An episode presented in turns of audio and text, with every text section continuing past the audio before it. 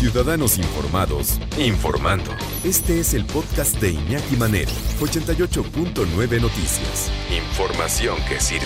Tráfico y clima cada 15 minutos. La tarea, ¿quién debe hacer la tarea? Y, yo creo que empezaríamos con la pregunta, ¿es necesaria la tarea? Hay quien dice que sí. Por eso ha habido un movimiento internacional desde finales del siglo XIX y es una discusión que no termina, de si la tarea es imprescindible o no es imprescindible, o, cuántas horas se le debemos dedicar a la tarea. Y luego, ¿quién debe hacer la tarea? Porque de repente son, este, son tareas descomunales que dejan a los niños y los niños tienen que, que pues estar utilizando tiempo que a lo mejor podrían aprovechar en ser niños, ¿no? En jugar, en divertirse, estar con los amigos, en hacer este, en hacer sociedad. Pero están todo el día haciendo tarea porque todos los maestros consideran pues, que su materia es la más importante de todas, sobre todo cuando llegas a la secundaria o a la prepa, Dios mío. Vamos a platicar y le agradecemos mucho que nos tome la llamada aquí en 88.9 Noticias con la doctora Nancy Steinberg, psicóloga, especialista en el comportamiento y las relaciones humanas, creadora del movimiento Prohibido Castigar. ¿Cómo estás, Nancy? Quiero saludarte nuevamente. Buenas tardes. Igualmente, muy, muy contenta de estar aquí de regreso, de poderte saludar a ti y a la gente que nos está escuchando. Nancy, la tarea es eh, eh, la tarea en casa es imprescindible o, no? Fíjate que mencionaste algunos de los puntos más importantes. Depende de cuánta tarea, depende de cuál es el objetivo de la tarea y depende de cuánto tiempo pasan los niños haciendo la tarea. y otra cosa que, que yo creo que también es muy importante es que muchas veces lo que sucede es que el quién debe hacer la tarea incluye que las mamás muchas mamás dicen, ya es hora de que hagamos la tarea. Y para mí ese es uno de los puntos más importantes a tratar. A veces la tarea es tan extensiva y a veces es tan complicada que las mamás tienen que ayudar a los niños a hacerla. Entonces, como yo veo, bueno, primero, en los países más desarrollados en el tema de educación, muchos países no, muchos de estos países no dejan tarea a los niños. Y específicamente para el fin de semana, no les dejan tarea. Esa es una. Eso es algo que podríamos aprender. O sea, si los países más desarrollados en cuestión de educación no dejan tarea, a lo mejor podríamos aprender algo de eso, ¿no? Pero tal como tú dices, yo sí creo que cada maestro considera que su materia es la más importante, pero eso no quiere decir que deben de cargar la mano con tanta tarea que los niños efectivamente no tengan tiempo para ser niños, para jugar y para convivir con sus compañeros, con sus amigos de juego. De acuerdo. Entonces, fíjate lo que sucede. Desde, desde las edades muy tempranas, las mamás empiezan a acostumbrar al niño a hacer la tarea con él. Se sienta la mamá y está supervisando al niño, eh, perdón, si fuera a supervisar estaría bien, sí, claro. sino que está sentada con él para que el niño haga la tarea.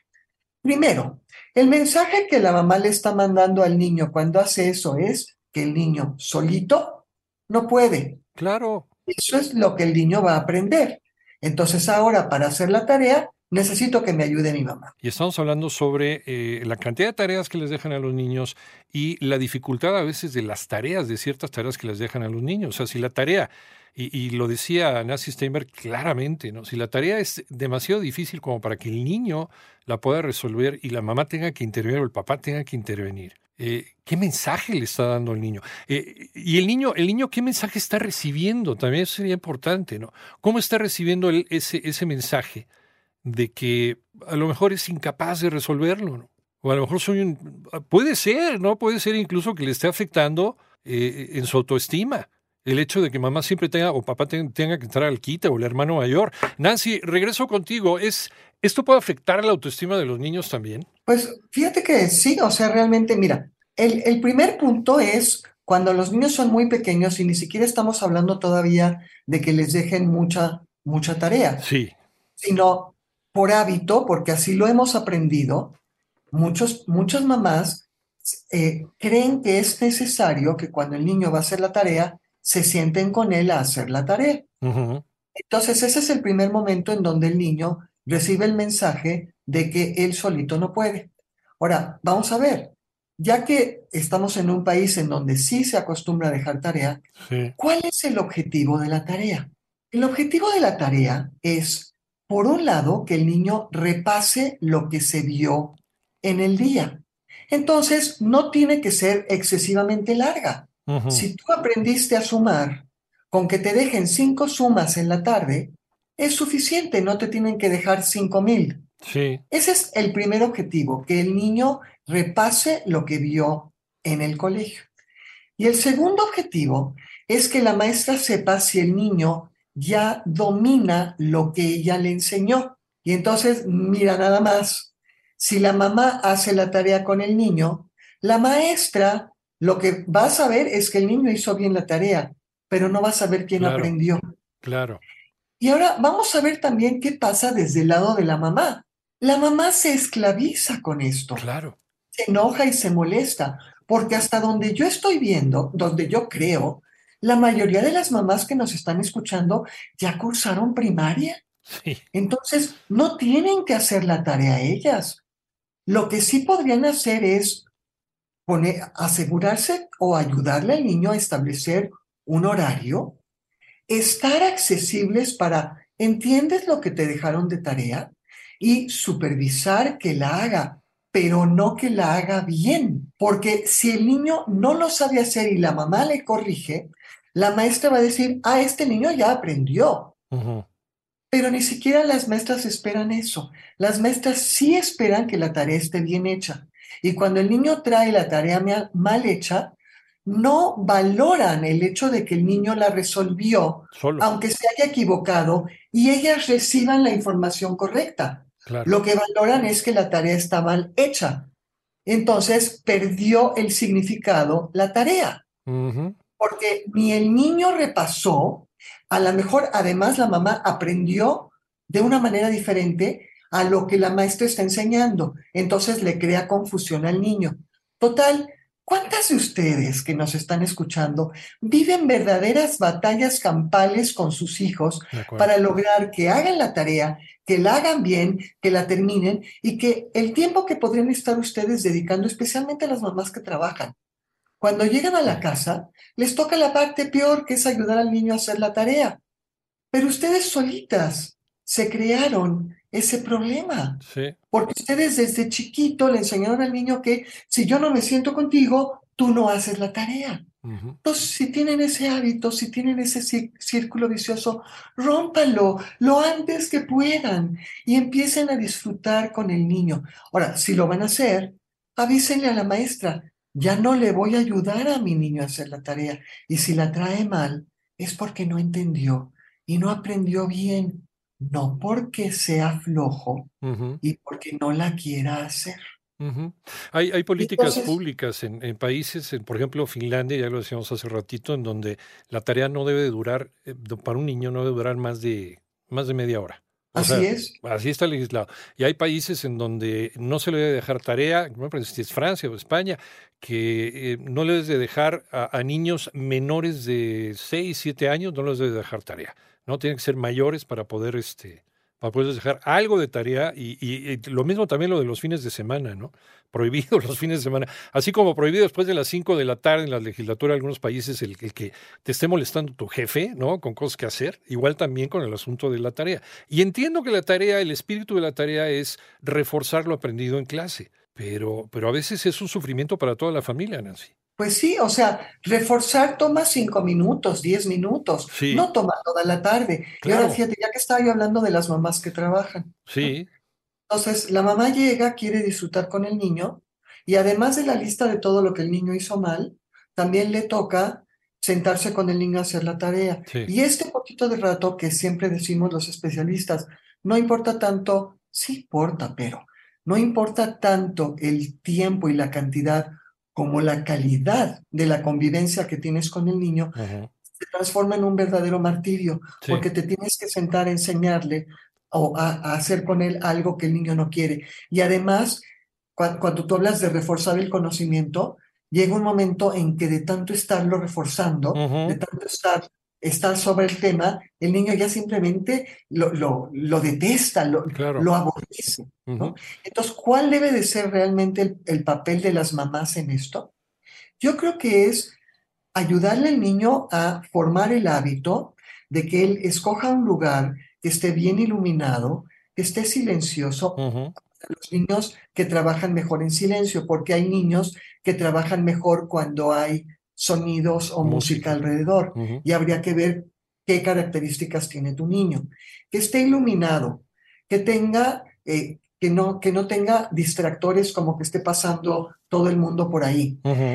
Y que él se siente y se ponga a trabajar. Y que tú estés accesible para resolverle dudas al principio de, ¿entiendes lo que tienes que hacer? Sí, mamá, tengo que hacer cinco sumas. Ok, muy bien.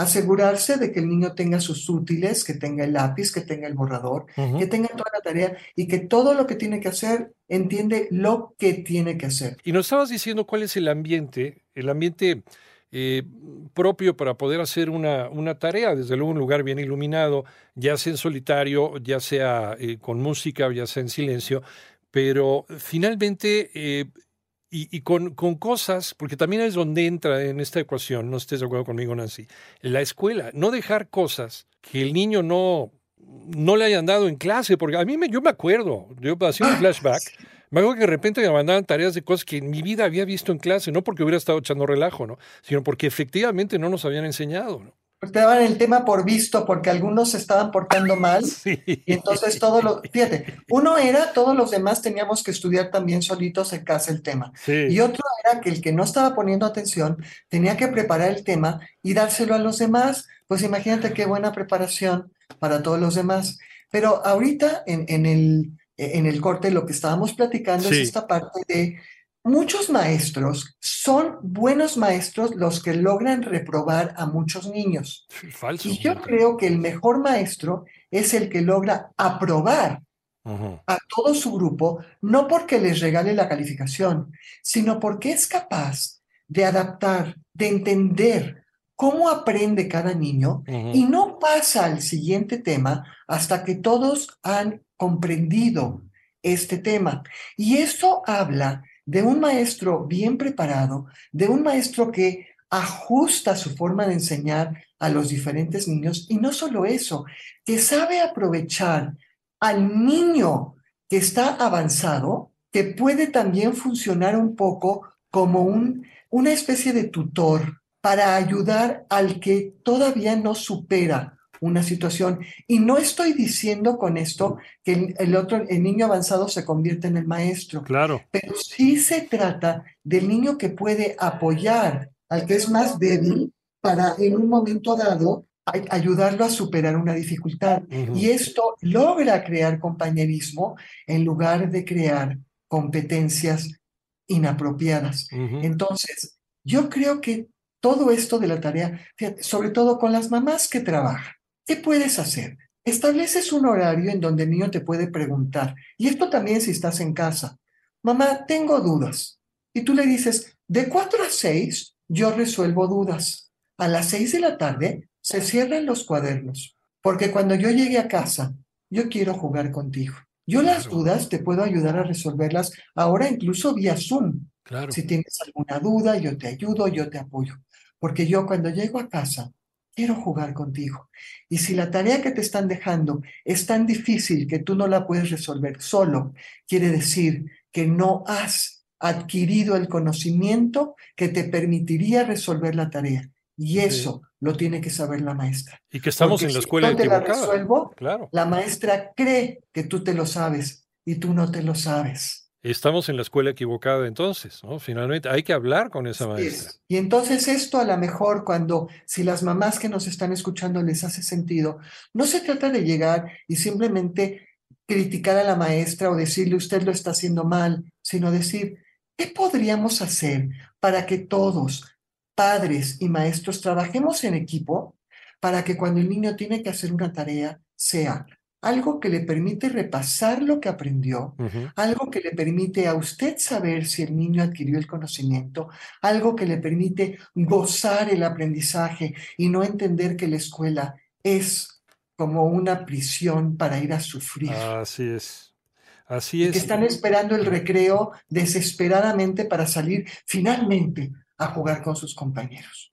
Sí, porque la tarea es una, es una forma de que si el niño no la presenta bien, es, eh, es, un termómetro para saber qué tuercas apretar dentro de la enseñanza del niño. A lo mejor o no estaba prestando atención o yo no supe expresarme como maestro en clase. O a lo mejor, eh, o para detectar a lo mejor problemas de aprendizaje, incluso, incluso trastorno por déficit de atención, tal vez. Entonces, Exactamente. ¿no? Exacto. Es decir, ¿quién debe hacer la tarea? El niño. Y si el niño la hace mal, ojo, no estoy diciendo que no la haga o que sea por rebeldía o por salirse a jugar. Si el niño hizo su mejor esfuerzo por entregar una tarea y el, y el ejercicio está mal resuelto, esa es una señal, como tú dijiste, un termómetro que le dice a la maestra, el niño no ha adquirido este conocimiento, cómo lo desmenuzo, cómo se lo presento para que el niño lo pueda entender. Sí, porque la educación. Porque si mi mamá me tiene que ayudar a hacer la tarea, yo no estoy aprendiendo lo que tengo que aprender en el colegio. De acuerdo, de acuerdo. A veces la educación tiene que ser un traje a la medida, porque no todos aprendemos eh, con el mismo ritmo, la misma velocidad, o nos tienen que explicar de otra manera. Doctora Nancy Steinberg, psicóloga especialista en el comportamiento y las relaciones humanas, creadora del movimiento Prohibido Castigar, ¿en dónde te encontramos, Nancy? Bueno, en mis redes sociales me encuentran como mi doctora Nancy, Twitter, Facebook, Instagram y TikTok. Estoy como mi doctora Nancy. Y me pueden escribir también a mi doctora Nancy arroba gmail.com y los invito también a visitar mi página web que es midoctoranancy.com. Ahí también hay una línea de una liga de contacto donde me pueden mandar eh, sus dudas y yo con mucho gusto les voy a responder. Como siempre, muchísimas gracias por respondernos todas estas dudas. Nancy, te mandamos un abrazo, gracias. Igualmente, un gusto como siempre estar por aquí.